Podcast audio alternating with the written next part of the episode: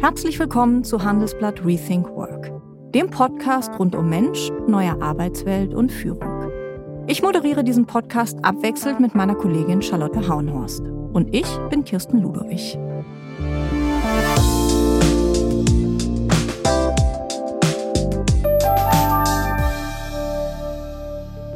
Wissen Sie, was Overthinking ist? Ich wusste es bis vor kurzem nicht. Aber natürlich kenne ich wie so viele das Phänomen, das dahinter steckt.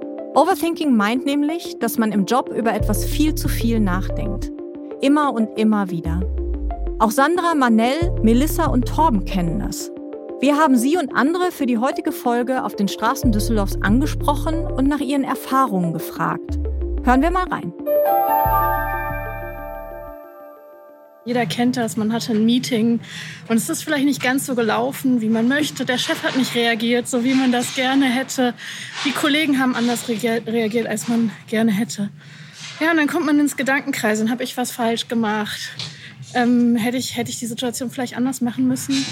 Ja, ich hatte diese Woche tatsächlich äh, ein Meeting mit mehreren Personen, die ich überzeugen musste von einer Sache und wo ich mir im Kopf, also im Vorhinein schon Kopf gemacht habe, weil da eben E-Mail-Verkehr gelaufen ist, wo man sich dann vielleicht denkt, hm, okay, wie kann ich die jetzt abholen? Also ähm, ich habe äh, studiert, es war schwierig für mich und ähm, hatte Schwierigkeiten auch, als ich äh, in die Arbeitswelt eingestiegen habe. Und am Anfang hatte ich Angst und immer gedacht, ich bin nicht gut genug und die anderen Kollegen sind viel besser als ich. Ja, also wenn ich einen kleinen Fehler mache und dann denke ich auch, meine Kollegen werden mich nicht mehr respektieren oder äh, die werden über mich lachen. Mm, wenn es um bestimmte Abgaben geht, dann schon, dass man quasi immer darüber nachdenkt, auch wenn man jetzt Freizeit hat oder sowas, ähm, boah, das hätte ich noch anders machen können. Ich bin äh, als Führungskraft tätig und ähm, ich weiß noch, als ich da neu angefangen habe in einem ähnlichen Posten, also einen, schon ein paar Jahre her, habe ich einen wertvollen Rat bekommen. Mein damaliger Chef kam also an, sagte, pass auf, du machst das ganz gut, Junge. Ich habe eine Frage. Nimmst du irgendwas von dem mit nach Hause? Wenn ja, müssen wir reden. Wenn nicht, machst du alles richtig. Und ähm, ich versuche mich daran zu halten. Es gelingt nicht immer. Na, kommt Ihnen das bekannt vor? Man steht im Job vor einer schwierigen Entscheidung oder einer wichtigen Präsentation oder man kriegt eine Einladung zum Gespräch mit dem Chef und die Gedanken beginnen, um das ewig gleiche Thema zu kreisen. Manchmal muss es auch gar nichts Besonderes sein, sondern einfach nur eine Kleinigkeit und das Kopfkino geht los. Hat die Chefin heute Morgen vielleicht komisch Hallo gesagt? Hat der Kollege extra sein Handy rausgeholt, als ich im Meeting was gesagt habe? Kann ich die Kollegin zum dritten Mal was fragen? Sie hat schon ein bisschen genervt geguckt vorhin. Grübeln, reflektieren, Gedankenkarussell fahren, ein Stück weit ist das normal im Job. Wenn man sich Gedanken über etwas macht, dann zeigt das ja auch, dass einem was wichtig ist, dass man genau abwägt. Bei großen Geschichten, die besonders wichtig für das Handelsblatt sind, denke ich zum Beispiel viel darüber nach, ob wir sie bestmöglich verkaufen. Dann frage ich mich, zieht die Überschrift in den Text, ist das Bild ansprechend, reizt der Einstieg zum Weiterlesen? Sowas gehört bis zu einem gewissen Grad zum Arbeitsalltag dazu. Schwierig wird es allerdings, wenn das Gedankenkarussell gar nicht mehr aufhört, sich zu drehen. Doch wie viel Grübeln ist normal? Was ist zu viel? Und wie kommt man dann am Ende raus aus dem Overthinking? Darüber spreche ich heute mit meinem Kollegen Lazar Bakovic. Lazar schreibt schon viele Jahre über Jobthemen und leitet das Karriereteam beim Handelsblatt. Ist also ein Experte. Herzlich willkommen, Lazar. Hi, Kirsten. Lazar, wann bist du zuletzt in die Overthinking-Falle getappt? E-, ehrlich gesagt, in Vorbereitung zu diesem Gespräch hier, du hast mir, genau, du lachst schon, du hast mir im Vorfeld der Sendung ein Dokument zugeschickt und ich äh, hatte damit etwas äh, Abstand in unserem internen Messenger geschrieben, äh, ja, ich schaue es mir an und äh, melde mich, wenn ich Fragen habe. Und dann kam so, glaube ich, sieben Minuten später von dir, alles gut bei dir?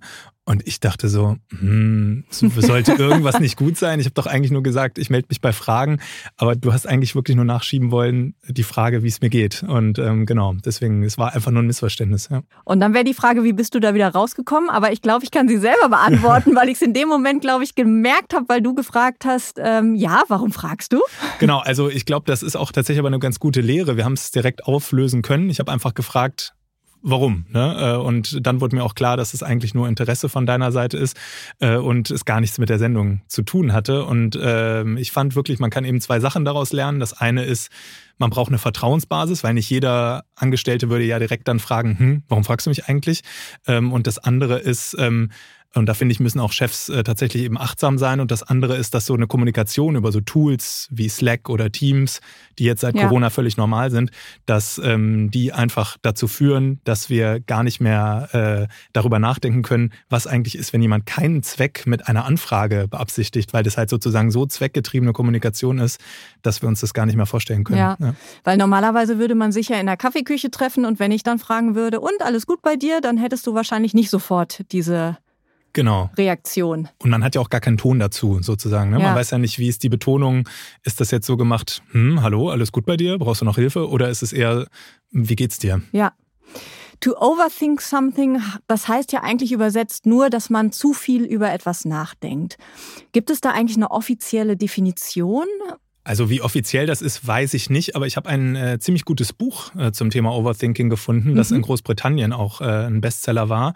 Das hat den einprägsamen Titel The Book of Overthinking, also kann man sich relativ leicht merken und ist geschrieben von einer neuseeländischen Psychologin, mhm. Gwendolyn Smith, mhm. ähm, die ist eigentlich fokussiert auf Angststörungen ähm, und hat eigentlich herausgehoben, dass äh, bei Overthinking es vor allen Dingen immer um ein zu viel an Denken geht. Also mhm dass es klar negativ konnotiert ist mhm. und es sozusagen immer ein Potenzial hat, auch Schaden äh, anzurichten bei demjenigen, der Overthinking betreibt. Mhm. Ähm, es gibt aber ja auch positive Gedankenkarusselle, ja. Also der neue Job, auf den ich mich freue, schon die ganze Zeit und ich kann an nichts anderes mehr denken. Oder im Vorfeld von Hochzeiten oder Partys kennt, kennt man das manchmal, wenn man dann eigentlich tagelang irgendwie an wenig anderes denken kann. Äh, Weil sowas, man einfach drauf hinfiebert. Genau, sowas, ja. sowas ist total äh, gut und das merken wir auch bei uns im Körper. Also das eine schüttet Glückshormone aus, äh, Oxytocin und das andere eben Stresshormone, Cortisol und ähm, die können uns auf Dauer in hoher Dosis krank machen. Ein Stück weit ist das ja auch normal, dass man sich im Job Gedanken macht, ähm, manchmal mehr, manchmal länger über ein paar Dinge als über andere. Wo aber ist dann die Grenze? Du hast gerade schon gesagt, wenn es einen persönlich belastet. Genau, also auch da fand ich von der ähm, Frau Smith, von der Gwendolyn Smith, die Unterscheidung ganz gut. Ähm, Sie hat eben zwei Denkmuster festgestellt, die bei Overthinking, eins davon ist eigentlich immer aktiv, das eine ist Ruminating. Mhm. Im Deutschen könnte man das mit Grübeln übersetzen, aber ich finde es eigentlich noch besser ähm, mit dieser ständigen Frage, was wäre denn gewesen, wenn ich das und das gemacht hätte? Ja. ja ähm, damit finde ich also kann man sowas Hypothetisches. Genau, ja. also hätte ich doch meinen letzten Job nicht gekündigt, dann wäre ich jetzt viel glücklicher. Ja? ja. Und das ist natürlich müßig, darüber nachzudenken, weil man halt die Vergangenheit Klar. nun mal nicht ändern kann. Das ist sozusagen. Und weil du auf den eine. Gegenbeweis ja nicht antreten kannst. Genau, absolut. Und ähm, das andere ist dann das Worrying, also wirklich so sich Katastrophen ausmalen. Ja, also wenn ich jetzt diesen Bericht hier bei meiner Chefin abgebe, die wird den bestimmt in der Luft zerreißen, hinterher wird sie mich kündigen, ich kann meine Rate nicht mehr bezahlen, wo führt das hin? Also dann tritt man eigentlich immer weiter so eine Kaskade los ja. ähm, und man merkt äh, dann eigentlich, dass, dass das total negativ ist und dass man da nicht rauskommt. Also diese zwei Sachen ähm, grenzen das von, sage ich mal, was Positivem total ab. Ne? Ja.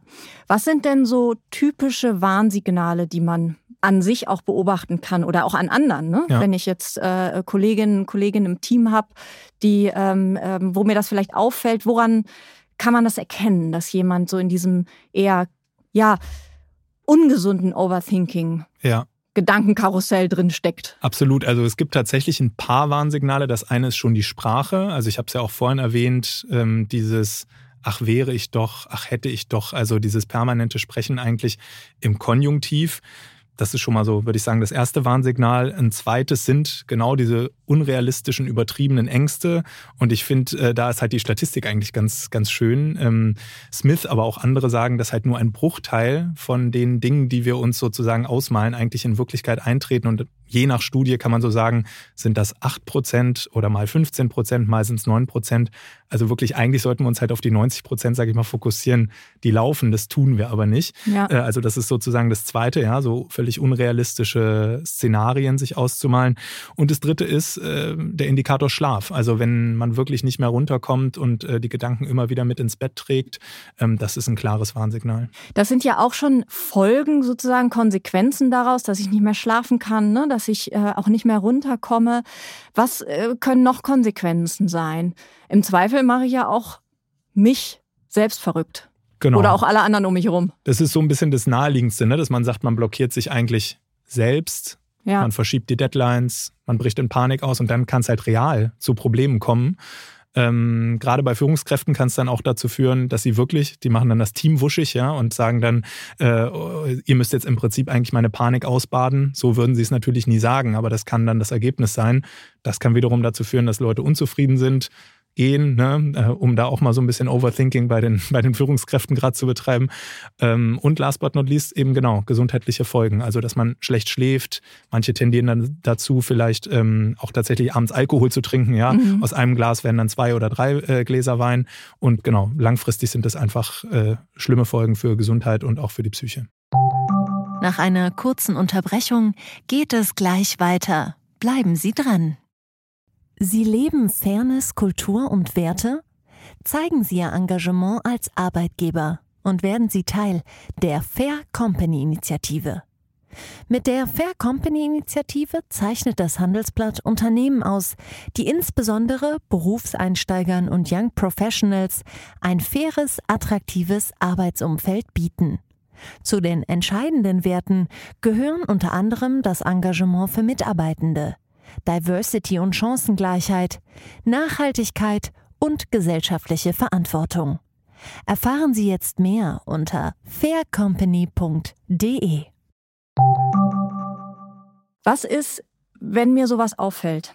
An meiner Kollegin, an meinem Kollegen, was würdest du raten? Direkt ansprechen, sich erstmal woanders Rat holen, wie man es thematisiert? Ja, es kommt natürlich schon auch immer ein bisschen auf das Gegenüber an, wie Ja. das wahrscheinlich auf sowas reagiert, aber wenn man eine gute Beziehung zu demjenigen oder derjenigen hat, auf jeden Fall ansprechen ähm, und da eine Hilfestellung Ja. sein. Also ähm, ich fand das ganz schön, der Organisationspsychologe Adam Grant hatte mal äh, von so einem Accountability Buddy gesprochen, ja, also quasi schaff dir doch einfach jemanden an, an deine Seite, der eigentlich immer weiß, was so grob deine To-Dos sind und wo du vielleicht auch mal mit Problemen dann hingehen kannst. Und derjenige macht es auch für dich und Ja. tauscht euch da quasi aus. Das fand ich eigentlich ein ganz schönes Bild dafür. Ja, definitiv. Vor allen Dingen, es kann ja dann auch sein, dass es sich sowas hochschaukelt, dass man dann selber auch irgendwann genervt ist, ne? Ja. wenn man das mitbekommt und es dann, äh, bevor es dann explodiert, dass man es dann lieber anspricht. Genau, absolut. Aber dieses Phänomen ist ja nicht neu. Auch wenn der Begriff vielleicht Overthinking jetzt auch verstärkt gebraucht wird.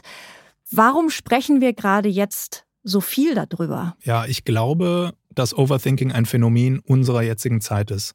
Also viele Mitarbeiter spüren derzeit einen hohen Veränderungsdruck. Ja, die Komplexität in den Organisationen, in denen sie arbeiten, der nimmt eigentlich permanent zu. Und ähm, dann kommen natürlich noch Krisen dazu, äußere Krisen. Wir kommen jetzt von einer Krise, der Corona-Krise, die langsam abschwächt, aber immer noch nicht weg ist, ähm, hin in die nächste. Ein Krieg findet in Europa statt, in der Ukraine. Ähm, und wir wissen auch einfach natürlich nicht, wie das ausgeht. Das sind alles extrem viele Unsicherheitsfaktoren, die natürlich per se schon mal Grübeleien total begünstigen. Ja. Und das heißt, man, wenn man da ohnehin schon zu tendiert, ist jetzt eigentlich die perfekte Zeit, um zu overthinken. Mhm. Zumal ja irgendwie Veränderung zum neuen Status quo geworden ist, ne? dass man sich ständig auch im Job verändern muss, anpassen muss. Ne? Der Druck ist da ja auch extrem hoch. Total. Ich glaube zwar auch, dass äh, es auch früher schon Veränderungsprozesse gab, dass aber die Geschwindigkeit extrem zugenommen hat. Also ähm, ich glaube, dieses äh, Change is never ending oder wir müssen uns eigentlich immer verändern. Ich glaube, dass diese Chaka-Parolen, die gibt es eigentlich schon immer. Aber ähm, genau, ich glaube einfach wirklich, äh, die Beschleunigung Tempo des ist einfach höher, ist ne? einfach äh, wahnsinnig gestiegen. Seit Corona, du hast es angesprochen, sind wir ja alle im Homeoffice vermehrt. Ja. Viele Unternehmen haben auch bestimmte Betriebsvereinbarungen, zweieinhalb, drei Tage im Homeoffice oder mobil ähm, und den Rest der Woche dann im Büro. Stresst das Menschen, die ohnehin zum Grübeln neigen, noch mehr, weil sie ja, weil ihnen auch der persönliche Austausch fehlt, weil, wir haben schon drüber gesprochen, vieles über Tools stattfindet, Slack, Mail, wie auch immer. Und man dann am Ende des Tages zu Hause allein an seinem Schreibtisch sitzt und noch mehr drüber nachdenkt, oh, da ist jetzt eine Mail reingekommen, unangekündigtes Treffen im Kalender und es dann einfach überanalysiert. Also ich würde jetzt erstmal pauschal nicht sagen, dass das Homeoffice äh, uns zu Overthinkern macht, aber es begünstigt es auf Ja. jeden Fall. Weil, also wenn man eh äh, schon dazu neigt. ne? Ganz genau, weil wir Mhm. haben es ja auch vorhin mit dem Accountability Buddy gehabt. Wenn ich mich austausche, dann äh, ist das schon mal eine super Vorbeugung ja, gegen, äh, gegenüber ähm, sozusagen einem negativen Grübeln oder einem Grübeln, was einem einfach nicht gut tut. Und das kann man natürlich im Homeoffice wunderbar. Ja, klasse allein vor sich hingrübeln und eigentlich Gedankenkarussell fahren und das permanent. Und auch der Austausch dann ne, mit äh, dem Vorgesetzten, der Vorgesetzten ist halt nicht so unmittelbar, so dass man dann vielleicht tatsächlich dazu tendiert, Dinge dann zu verschieben, weil man es nochmal überdenkt oder weil man äh, einfach sich noch unsicher ist und nicht traut, auf der anderen Seite zu fragen. Ne? Dazu kommt, ähm, und das begünstigt das Homeoffice tatsächlich, ähm, eigentlich ist es immer gut, aus einer Situation auszubrechen, wenn man merkt, äh, ich komme hier nicht weiter. Also das heißt einfach ein Szenenwechsel, man geht raus in die Natur oder sonstiges. Und das ist natürlich ja. ultimativ im Homeoffice schwieriger, weil das ist da ähm, sehr vermischtes Arbeits- und Privatleben. Ähm, und das ist ja auch äh, genau mehrfach statistisch erwiesen, was das eigentlich für ein, für ein Problem ist, dass es diese Trennung nicht mehr so klar gibt. Das Thema Homeoffice beschäftigt auch Torben und Thorsten. Das sind zwei weitere Stimmen, die wir hier auf den Straßen Düsseldorfs eingesammelt haben und die wir nach ihren Erfahrungen mit Overthinking gefragt haben. Hören wir mal rein. Gerade jetzt auch im, in, dem, in der Corona-Situation ähm, muss man höllisch aufpassen, am Wochenende nicht das Notebook anzumachen. Solche Sachen. Also das kommt noch dazu.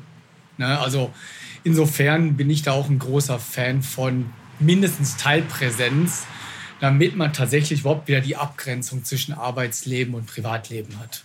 Weil sonst verschwimmt das total und wenn man da anfällig ist, macht man nichts anderes mehr. Aber irgendwas ist immer. Man wird ja eigentlich nie fertig. Also grundsätzlich äh, ist es, glaube ich, immer gut, wenn man, äh, wenn man gerade jetzt Zeiten von Corona, wenn man im Homeoffice arbeitet, dass man dann auch einen äh, eigenen Arbeitsbereich halt hat und den dann auch klar abgetrennt hat von, äh, von seinem normalen Leben in irgendwann. Das heißt, wenn man dann Feierabend macht, dass man dann auch wirklich Feierabend macht und nicht dann noch äh, die ganze Zeit weiter über die Arbeit nachdenkt, dass wenn man die Tür zumacht. Regelmäßig ins Büro gehen, klare Trennung Job und Privat. Äh, ist das die Lösung, Lazar? Was sind so deine Tipps, um, wie letztens ganz schön einer auf LinkedIn schrieb, den Jobkopf an der Garderobe im Büro zu lassen, auch wenn man gar nicht im Büro ist? sondern zu Hause. Ja, also ich glaube, es gibt Regeln, die sowohl zu Hause als auch im Homeoffice funktionieren. Ähm, und das sind vor allen Dingen zwei Fragen, die man sich stellen kann bei Overthinking, ja. Äh, nämlich sich eigentlich immer zu fragen, wie folgenreich ist eigentlich die Entscheidung, vor der ich stehe? Also geht es jetzt zum Beispiel darum, ich muss das nächste Meeting leiten, was jetzt nicht so eine hohe Fallhöhe hat wie ich mache jetzt die Testierung für einen Milliardenkonzern, ja, oder habe irgendwie äh, ganz woanders ganz große Verantwortung. Und wie leicht lässt sich diese Entscheidung, wenn ich sie einmal getroffen habe, auch eigentlich rückgängig machen? Und die Formel, die Organisationspsychologen eben nennen, ist, wenn es relativ leicht umkehrbar ist und wenn es eigentlich nicht so folgenschwer ist, dann just do it. Also dann mhm. einfach entscheiden und es machen ähm, und äh, es nicht, bitte nicht overthinken. Mhm. Ähm, und das trennt es auch eigentlich so ein bisschen von dem, von dem positiven Overthinken. Ähm, ich habe außerdem, das war aber in der Corona-Krise, mal mit Insa Klasing gesprochen. Das ist eine Führungscoachin. Ähm, und äh, wir hatten damals eigentlich darüber gesprochen, wie man im Homeoffice, im Lockdown eigentlich so negative Gedanken abstellt. Und äh, da fand ich eigentlich ganz gut bei ihr ähm, so den allerersten Punkt oder den wichtigsten Punkt, den sie gemacht hat, zwischen Fakten und Bewertung zu unterscheiden. Also ein Fakt kann sein, Mist, momentan kommen keine Aufträge bei uns rein. Ja. Die Bewertung kann sein, oh Gott, und davon wird die Firma untergehen. Aber ja. das eigentlich klar zu trennen und zu sagen, okay, das eine ist der Fakt, aber das andere muss nicht zwingend zu, die Bewertung sein und die auch nochmal zu hinterfragen, in Austausch mit anderen zu gehen. Ich glaube, das kann super helfen, wenn man sozusagen äh, sich in so einer Falle da gefangen fühlt. Ja. Und was glaubst du, ähm, auch jetzt nochmal Bezug nehmend auf die Stimmen, die gerade kamen, ist es äh, sinnvoll, regelmäßig ins Büro zurückzukehren? Weil wir reden jetzt ja zum Beispiel auch ähm, von Arbeiten, ich weiß nicht, in Thailand irgendwo. Ne? Das ja. geht auch durch die, durch die sozialen Medien, dass man ja im Grunde von überall arbeiten kann. Ja? Ähm, aber das heißt natürlich, dass ich wochenlang, monatelang vielleicht gar nicht im Büro bin. Also aus meiner Sicht, aber es ist wirklich meine persönliche Meinung, ähm, würde ich sagen, haben da auch äh, die Arbeitgeber, die Unternehmen eine gewisse Verantwortung, klare Leitlinien vorzugeben. Also klar zu sagen, an den und den Tagen kannst du eigentlich mit einem persönlichen Austausch hier rechnen. Und das kann dann natürlich auch Mental Health äh, sozusagen vorbeugen oder dafür auch äh, gut sein, ja, für die, für die eigene Psyche, weil man einfach jemanden sozial im Austausch hat. Mhm. Also ich selbst glaube jetzt nicht daran, dass man irgendwie ewig als Freelancer irgendwo in Thailand äh, für ein Unternehmen, mit dem man sonst irgendwie gar nichts zu tun hat, da arbeiten kann. Gibt bestimmt Menschen, die damit glücklich werden und bei denen es klappt, aber ich glaube nicht persönlich, dass das das Gros der Leute ist. Ja. Ich habe auch in einem LinkedIn-Post äh, letztens eine Umfrage zu Overthinking äh, gesehen und auch äh, mitgemacht, damit ich das Ergebnis auch sehen kann. Da haben 40 von 10.000 äh, Usern geantwortet, dass sie jeden Tag im Job mit Overthinking kämpfen. Ich glaube, das ist wie bei so vielen Problemen. Man weiß drum, man hat es auch in gewisser Weise erkannt, aber man weiß sich nicht so richtig zu helfen. Jetzt hast du gerade schon ein paar äh, Tipps genannt. Ähm, ihr habt für eine Karrieregeschichte auch Managerinnen und Manager gefragt, wie die es schaffen, aus ihrem Gedankenkarussell auszubrechen. Genau. Da waren sehr interessante Einblicke dabei. Hier zum Beispiel die Antwort von äh, Digitalexpertin Frenzi Kühne, die äh, beim Stiftehersteller Edding im Vorstand sitzt. Als ich 2008 die Digitalagentur TLGG gründete, habe ich mit meinem damaligen Gründungspartner zusammen in einer WG gewohnt. Wir waren 24 Stunden am Tag zusammen und konnten Arbeit und Privates kaum noch trennen.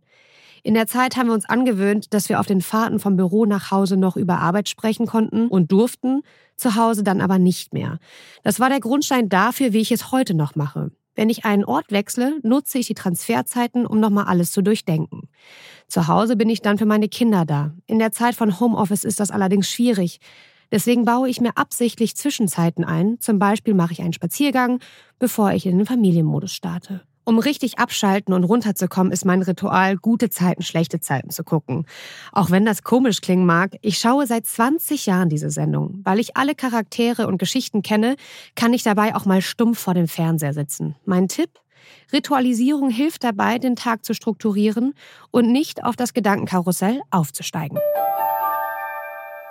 Okay, da zeigt sich jetzt, äh, Pendeln ist zwar nervig, äh, kann aber auch ganz hilfreich sein. Ich kann das aus eigener Erfahrung bestätigen. Ist das so, Lazar? Neigen Pendlerinnen und Pendler weniger zum Overthinking, weil sie eben eine gewisse Zeit haben, um so die Dinge des Tages zu überdenken und dann aber auch damit abzuschließen? Also schwarz-weiß würde ich es auch hier nicht äh, malen wollen. Ich glaube, Pendeln kann definitiv helfen, einen äh, in so einen Szenenwechsel zu bringen. Ne? Man ist ja. einfach in einer anderen Umgebung und ähm, ich glaube, dass das immer gut ist, um Denkspiralen zu unterbrechen. Aber man kann natürlich jetzt auch denken, okay, wenn das eigentlich immer die gleiche Strecke ist, ich kenne hier jeden Baum, dann kann das ja auch zu so einem Automatismus werden, wo man dann vielleicht dann trotzdem aber auch irgendwie abdriftet und dann doch wieder in Gedanken äh, kommt. Ich würde mal sagen, äh, also wenn man pendelt, wahrscheinlich möglichst häufig einfach die Strecke wechseln, ist vielleicht gar nicht so schlecht, weil dann äh, challenged man sich sozusagen dann auch so ein ganz, ganz kleines bisschen im Kopf. Und es kommt natürlich auch immer darauf an, was für ein Typ man selbst ist. Also die Frenzy Kühne, ja. man merkt es ja auch einfach so in der Antwort, die scheint einen ziemlich guten Modus gefunden zu haben. Äh, man kann sich aber auch, wie gesagt, wirklich vorstellen, dass man plötzlich in Gedanken versinkt, wenn man da unterwegs ist. Ja. Nach einer kurzen Unterbrechung geht es gleich weiter. Bleiben Sie dran. ChatGPT und andere Technologien verändern unsere Arbeitswelt rasant. Bei der Veranstaltung Work in Progress diskutieren wir in der Handelsblatt Media Group die Zukunft des Arbeitsmarktes, HR-Trends, KI, mentale Gesundheit und neue Leadership-Perspektiven. Sei am 13. und 14. Juni in Düsseldorf oder virtuell dabei und melde dich jetzt an unter work-progress.de. Was ich auch erfrischend ehrlich finde, ist, dass äh, äh, Franzi Kühne von ihrem gute Zeiten, schlechte Zeiten Ritual erzählt hat.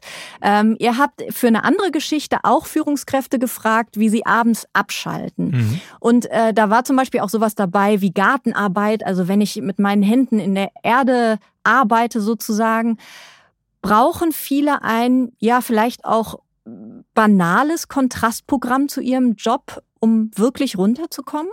Also wie gesagt, ich glaube, es ist total gut, wenn das Gehirn es schafft, auf so eine Art Autopilot zu kommen. Und das ist natürlich mit so repetitiven sage ich mal, immer wiederholenden äh, ähm, ja, Tätigkeiten der Fall und führt weg von Gedanken. Ich würde jetzt auch nicht da jedem die neueste GZSZ-Staffel hier verschreiben wollen, aber ähm, es bringt auf jeden Fall halt etwas, sich selber damit runterzubringen. Also Psychologen nennen das Musterunterbrechung. Ne? Man ja. ist eigentlich drin in so einem negativen Muster und schafft es dann damit eigentlich durch immer gleich, äh, gleiche Tätigkeiten ähm, dann eigentlich in so einen ja, Relax-Modus zu kommen. Ja, äh, zumal Serien gucken ja auch immer so ein bisschen verpönt ist. Ich habe äh, ähm, eine Freundin, die war letztens beim Elternabend in der Vorstellungsrunde ja. und jeder musste seine Hobbys nennen und dann kam Joggen und Gartenarbeit und so ganz viele äh, tolle Sachen. Und ähm, sie hat sich dann lange überlegt, äh, sag ich, bin ich jetzt ehrlich und sagte, ja, ich gucke gerne Serien. Und dann war es so erstmal Stille. Ja, ich glaube, es kommt total darauf an, welche, oder? Ja, aber ich finde, ähm, also wenn das hilft beim Abschalten, warum nicht? Ja, absolut. Also ähm, ich lasse mich auch mal ganz gerne berieseln, so ja. zwischendurch äh, von eher anspruchsloseren Programmen, ja. sagen wir mal so. Absolut. Also wie gesagt, wem das halt hilft, ne, dann äh, immer total gern. Ich glaube, es muss halt wirklich zu dem Typ Mensch passen. Wenn jetzt irgendjemand sagt, oh Gott, ich müsste mich da wirklich quälen durch GZSZ, dann äh, don't do it. Genau.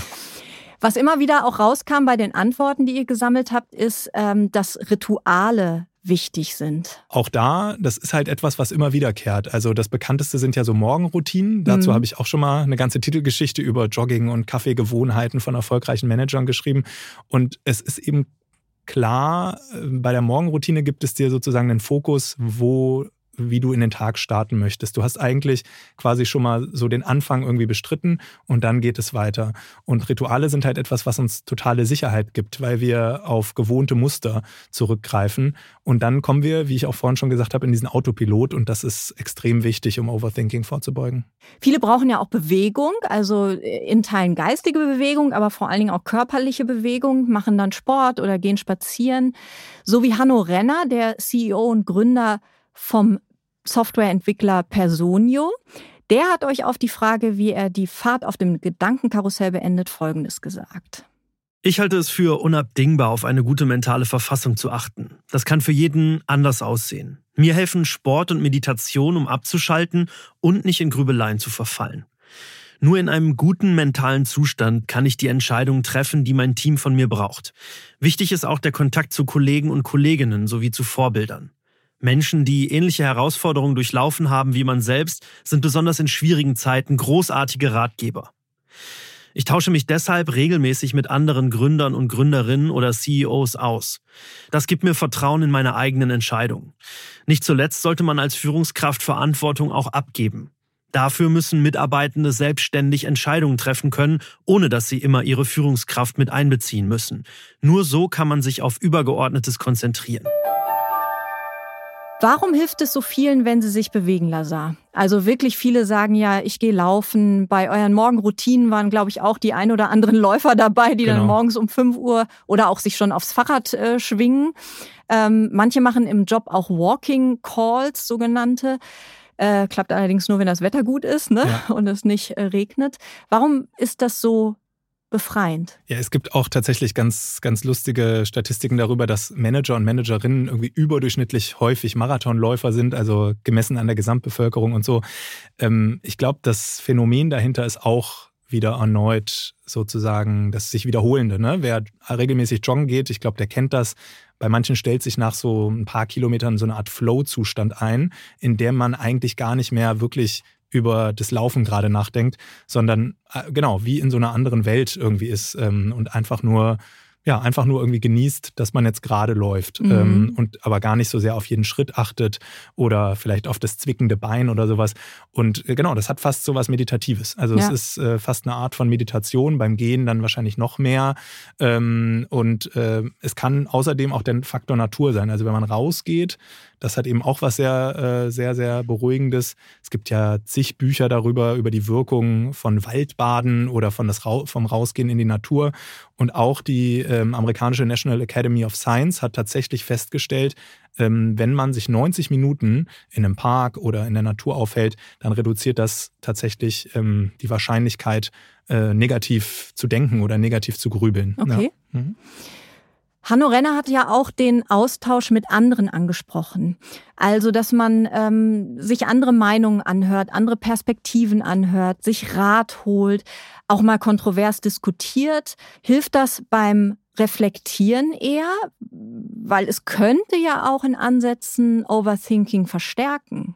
Du meinst, weil es vielleicht Leute sind, die dann die Zweifel teilen, oder? Ja, oder, mhm. oder mich bestärken in dem Moment in ja. diesen Zweifeln. Genau, also deswegen, ich würde auch sagen, der Austausch mit anderen hilft wahrscheinlich so viel wie wenig anderes, ja, also das ist wirklich eigentlich die beste Medizin, aber man muss es halt, man muss sich halt tatsächlich so ein bisschen die richtigen Leute suchen, ja, ja. Ähm, weil der Input von außen ist ja eigentlich genau das, was uns in diesem Gedankenkarussell fehlt, das wollen wir haben Und ähm, wenn das Leute sind, die einfach eine positive Einstellung haben, dann kann das eigentlich ganz gut funktionieren.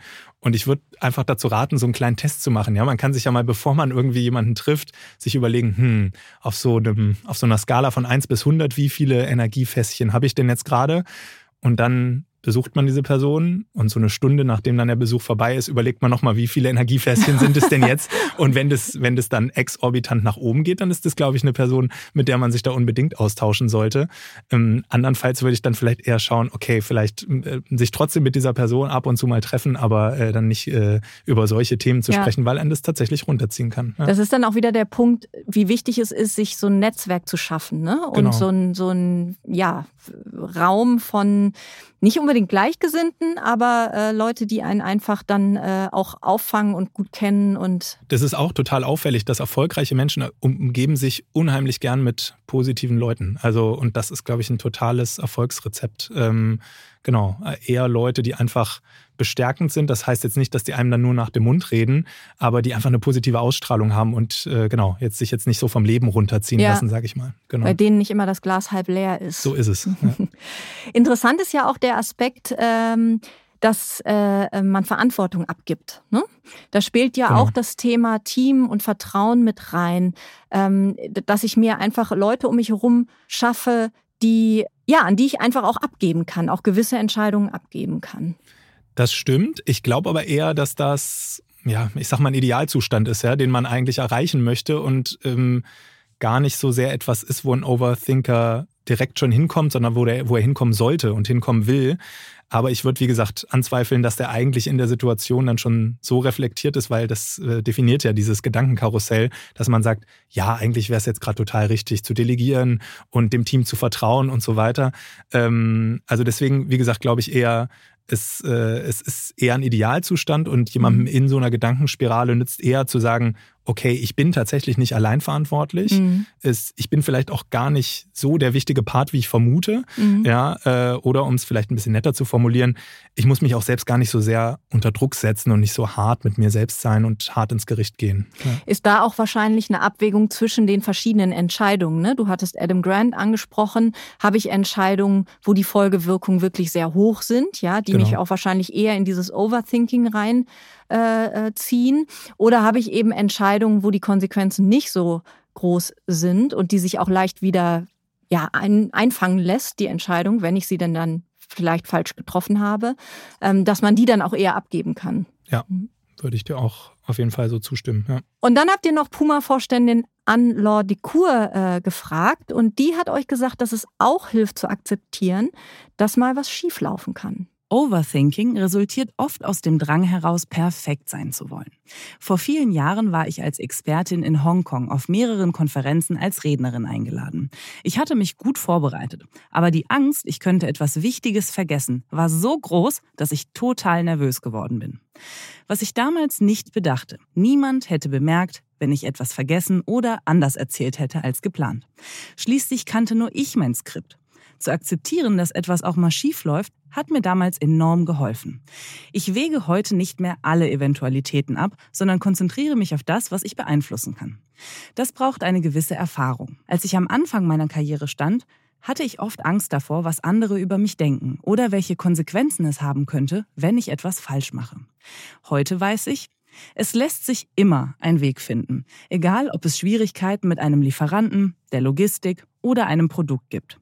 Wenn man schier unlösbare Probleme im Nachhinein betrachtet, merkt man, so schlimm war es gar nicht.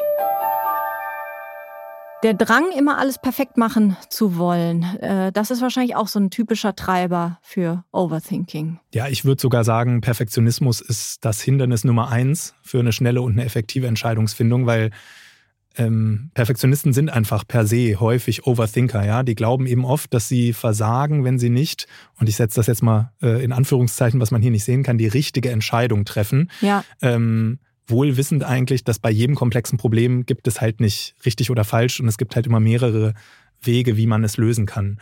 Ähm, oder sie setzen sich halt eben unter Druck, dass sie bitte im Vorfeld auch wirklich alle Eventualitäten gecheckt haben, alles im Blick haben, einen gründlichen Plan haben und genau das lähmt natürlich, um bei Dingen auch im Job voranzukommen. Ja. Was kann man tun, wenn man zum Perfektionismus neigt? Das Beste auch hier würde ich sagen, sich selbst zügeln, Abstriche machen und auf so ein paar Kernpunkte beschränken. Ja, also zum Beispiel, welche Entscheidungen von denen, die ich eigentlich jetzt gerade treffen möchte, von den vielen, hat eigentlich den größten Positiveffekt auf das, was ich hier im Job, hier in meiner Karriere oder vielleicht jetzt auch einfach nur in dieser Woche an Prios erreichen will. Ja, da müsste man dann einmal abstufen. Und ansonsten würde ich sonst auch noch äh, überlegen, was sind eigentlich kleine Schritte, mit denen ich sofort anfangen kann, weil häufig ist bei Perfektionisten das Problem, dass sie gar nicht ins Handeln kommen, weil sie halt alles viel zu sehr durchdenken, also weil sie halt noch viel zu sehr an ihrem Plan hängen äh, und sich dann eigentlich davon gar nicht lösen oder locker machen können. Und das Letzte ist, ähm, man kann sich auch da wieder eine Frage stellen. Ne? Ähm, von den 100 Mitarbeitern um mich herum, ja, wer sind eigentlich die zwei Leute hier in dem Raum, die ich auf keinen Fall enttäuschen will und auf die mhm. es sich lohnt zu fokussieren und genau, bei dem Rest da dann eben auch Abstriche zu machen. Mhm. Kann es auch helfen, ähm, wir reden viel über Fehler, ähm, Schwächen auch zeigen, wenn man auch dazu steht. Also wenn man, wenn man auch im Team sagt, hey, ich habe da jetzt gerade einfach echt ein Problem, eine Entscheidung zu treffen. Ähm, bitte helft mir. Ich glaube auch, ne? Es wäre total ideal. Ich glaube aber, dass das nicht im, Die Realität äh, ist. im Realitätsrepertoire eines Overthinkers sozusagen ist. ähm, der wird sich nicht hinstellen und sagen, ich habe einen Fehler gemacht. Ja. Und die Erfahrung zeigt ja auch, dass man sich völlig umsonst oft Gedanken macht. Ähm, wie zum Beispiel Sandra wegen ihres Meetings, von dem sie am Anfang erzählt hat. Ja, und im Endeffekt war es total unnötig, weil die Situation in dem Meeting war dann tatsächlich so, dass die Leute total aufgeschlossen dem gegenüber waren. Und ich mir im Nachhinein gedacht habe, na ja, die äh, acht Stunden Grübeln davor, die hätte man sich vielleicht sparen können. Oder auch Manel, die ähm, gerade ja am Anfang mit ihrem Job gehadert hat. Eigentlich ist, ist es wirklich im Kopf. Ne? Man muss äh, ähm, Selbstbewusstsein und äh, Sachen, es braucht Zeit. Es kann nicht von heute auf morgen alles top laufen. Ja, jeder Kollege hat ein äh, Verständnis dafür, dass äh, neue Kollegen brauchen etwas Zeit, um äh, zu integrieren in eine neue Organisation. Und ähm, ja, irgendwann klappt das. Und am Ende hilft ja auch immer, du hast es schon angedeutet, sich selbst einfach nicht so wichtig nehmen. Ne? Einfach mal bewusst machen, nicht alles, was um mich herum passiert, passiert wegen mir. So ist es, absolut. Ich sage auch, äh, aber sonst auch immer zu Kollegen, wenn ich merke, dass die overthinken oder auch zu mir selbst, das ist eben dieser Spruch von Mark Twain, ich habe schon viele Katastrophen in meinem Leben erlebt, aber die meisten davon sind nie eingetreten. Wunderbares Schlusswort, lieber Lazar. Vielen Dank, dass du mein Gast warst. Ja, vielen Dank, dass ich äh, hier sein konnte. Vielen Dank auch an Paul Dräger, der nämlich die ganzen Stimmen für diese Podcast-Folge eingeholt hat. Und ich wünsche Ihnen jetzt noch einen schönen Tag ohne übermäßiges Grübeln. Ciao. Tschüss.